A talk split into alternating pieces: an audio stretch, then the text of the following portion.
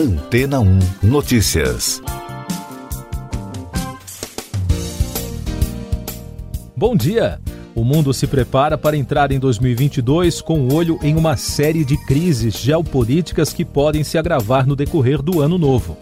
Conforme nós noticiamos no podcast Antena 1 Notícias ao longo deste ano, há pontos de tensões entre a Rússia e a Ucrânia, entre a China e Taiwan e complicações internas na Etiópia, na Venezuela, no Afeganistão, além de outros países.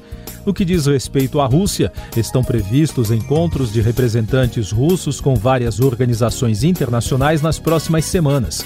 Estão agendados encontros com a OTAN, a Organização do Tratado do Atlântico Norte, enquanto diplomatas norte-americanos e europeus acusam Moscou de preparar uma ofensiva militar na Ucrânia. E o governo ucraniano, por outro lado, está preparando reservistas para um possível conflito. A situação tem se agravado na região desde 2014, quando a Rússia tomou a península da Crimeia.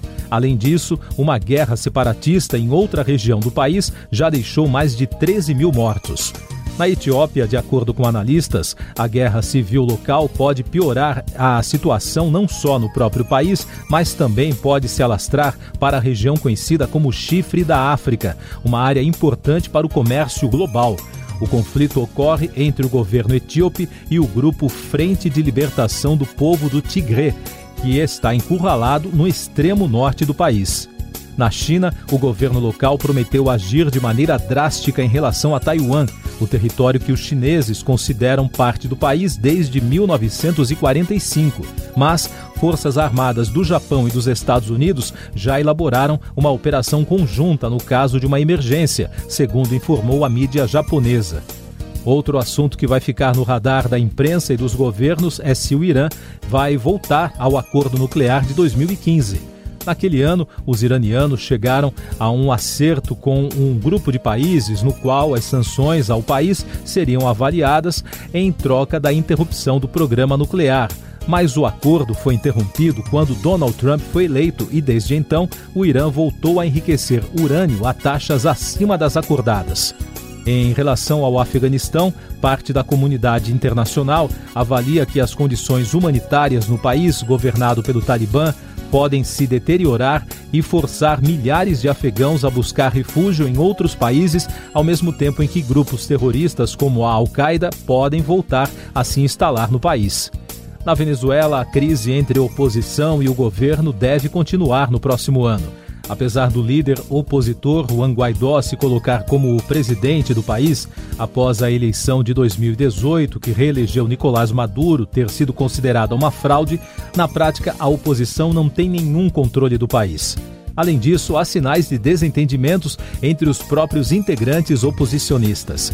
E, finalmente, em Cuba, outra região no radar da diplomacia internacional, onde as manifestações de rua, algo muito raro no país, podem voltar a ocorrer em 2022.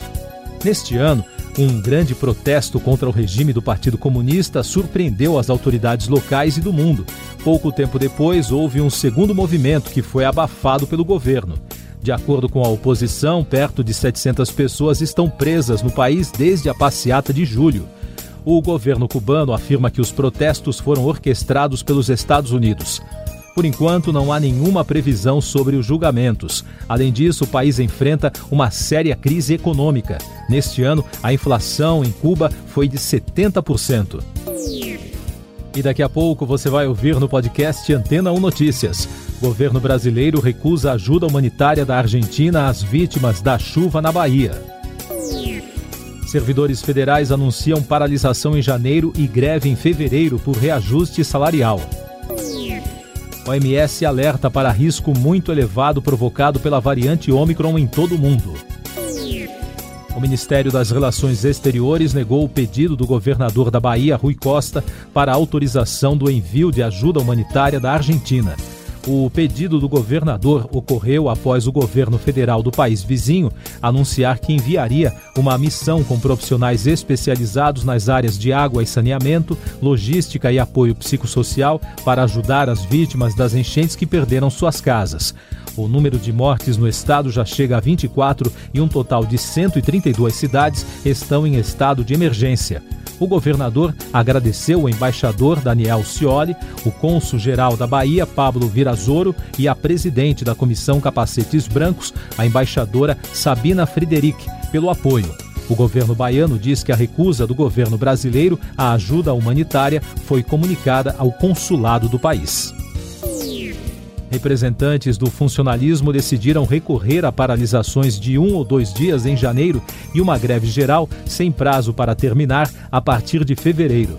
O movimento tenta pressionar o governo a conceder reajuste salarial generalizado após o lobby de policiais federais garantir recursos para aumentos salariais em 2022, com o apoio do presidente Jair Bolsonaro.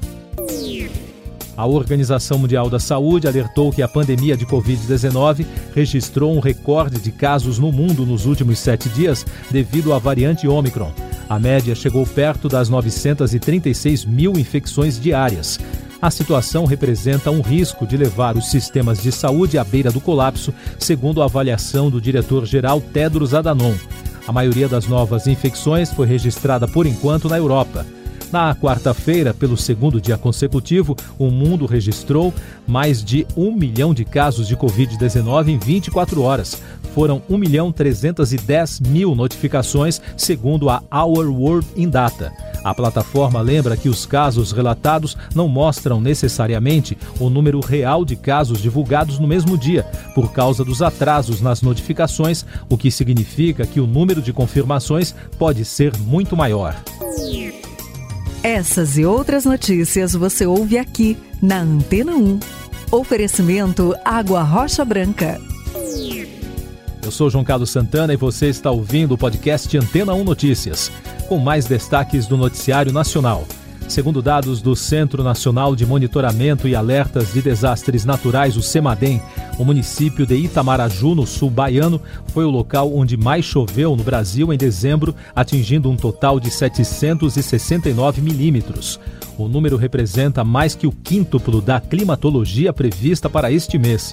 O estado registrou o maior acumulado de chuvas para dezembro nos últimos 32 anos.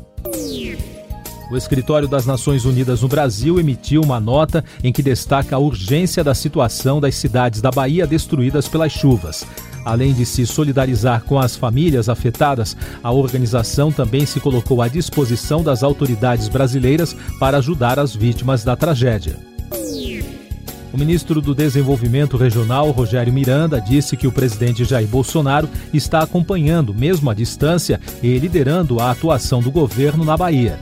O ministro afirmou que está priorizando o acolhimento das pessoas atingidas pelas chuvas e enchentes. Essa seria a primeira etapa da atuação do governo federal. Em Minas Gerais, as fortes chuvas que atingiram o estado na noite da última terça-feira afetaram 40 mil pessoas no estado, informou a Defesa Civil na quarta.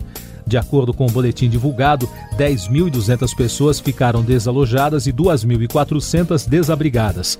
As enchentes deixaram 50 feridos e 6 mortos. Os danos foram registrados em 83 municípios. A Covid no Brasil. Secretários de Educação dos estados de São Paulo, Rio Grande do Sul e de outros 10 municípios pediram ao governo federal que comece a vacinação de crianças de 5 a 11 anos antes da volta às aulas. Numa carta enviada ao ministro Marcelo Queiroga, eles fizeram um apelo para a imediata aquisição e distribuição de vacinas contra a Covid para o público infantil.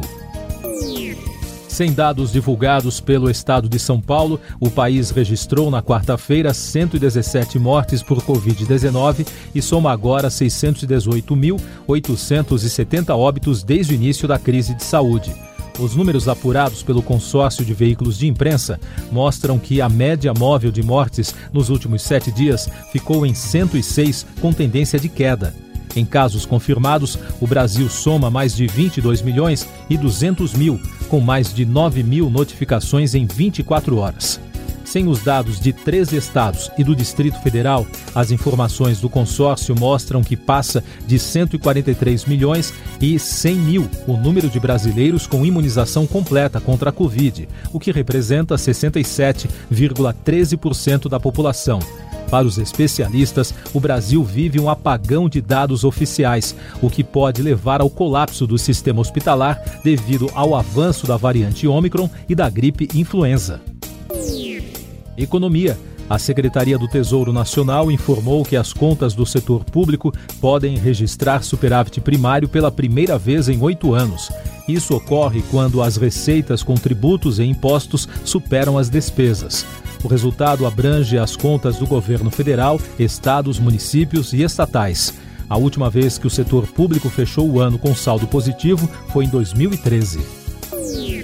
O índice geral de preços mercado, o famoso IGPM, ficou em 0,87% em dezembro.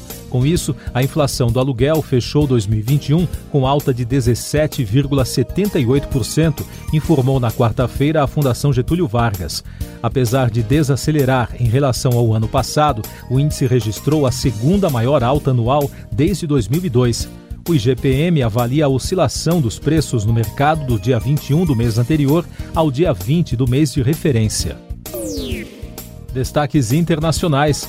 Ma Xiaoguang, porta-voz do Escritório de Assuntos de Taiwan, disse em uma entrevista na quarta-feira que a China adotará medidas drásticas se o território promover ações visando a independência. Ele afirmou que as provocações taiwanesas e as interferências externas podem se intensificar no próximo ano. Em Hong Kong, o jornal digital Stand News anunciou que vai encerrar as atividades. Após uma operação com mais de 200 policiais na redação do jornal, seis jornalistas foram detidos e o material jornalístico foi apreendido. Em comunicado, a publicação informou que o editor-chefe Patrick Lan pediu demissão e o restante da equipe foi demitida. Destaques do meio ambiente o governo de Israel está sacrificando dezenas de milhares de aves com o objetivo de conter um surto de gripe aviária. De acordo com a BBC, mais de 5 mil pássaros migratórios já morreram na reserva natural de Ula. O ministro do Meio Ambiente, Tamar Zandberg, chamou a situação de o pior golpe para a vida selvagem na história do país. Nos Estados Unidos, o estado do Alasca, muito famoso pelo frio intenso, registrou 19,4 graus Celsius, a mais alta temperatura da história para o mês de dezembro, no último domingo. O recorde foi registrado na ilha de Kodiak. Ao anunciar o recorde, o cientista Rick Toman, do Centro de Avaliação e Política Climática, classificou a marca de absurda. Para especialistas em climatologia, o episódio é mais uma evidência das mudanças climáticas.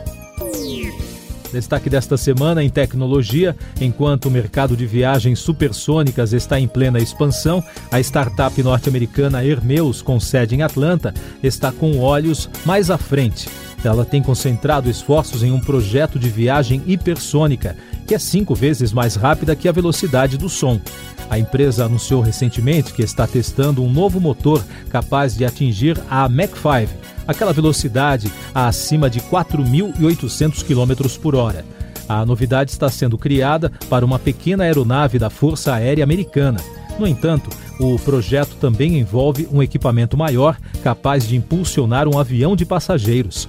O primeiro voo de teste do novo motor hipersônico está previsto para meados de 2029. Último destaque do último podcast Antena 1 Notícias do ano nesta edição de quinta-feira, 30 de dezembro. A Mega da Virada de 2022 promete ser a maior da história. As apostas começaram em 16 de novembro e vão até amanhã, dia 31. O prêmio nesta edição é estimado em 350 milhões de reais, 25 milhões a mais do que no sorteio de 2021.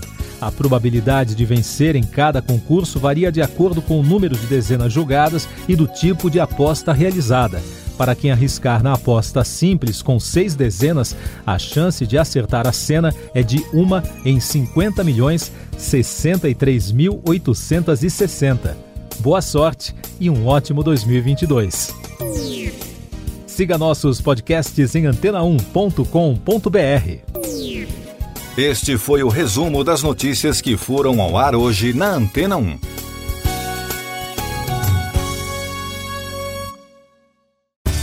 Depois de tanto conteúdo legal, que tal se hidratar com água rocha branca? O consumo regular de água durante o dia traz benefícios para a saúde, como, por exemplo, manter a pele bonita e hidratada. Rocha Branca, da fonte direto para sua casa.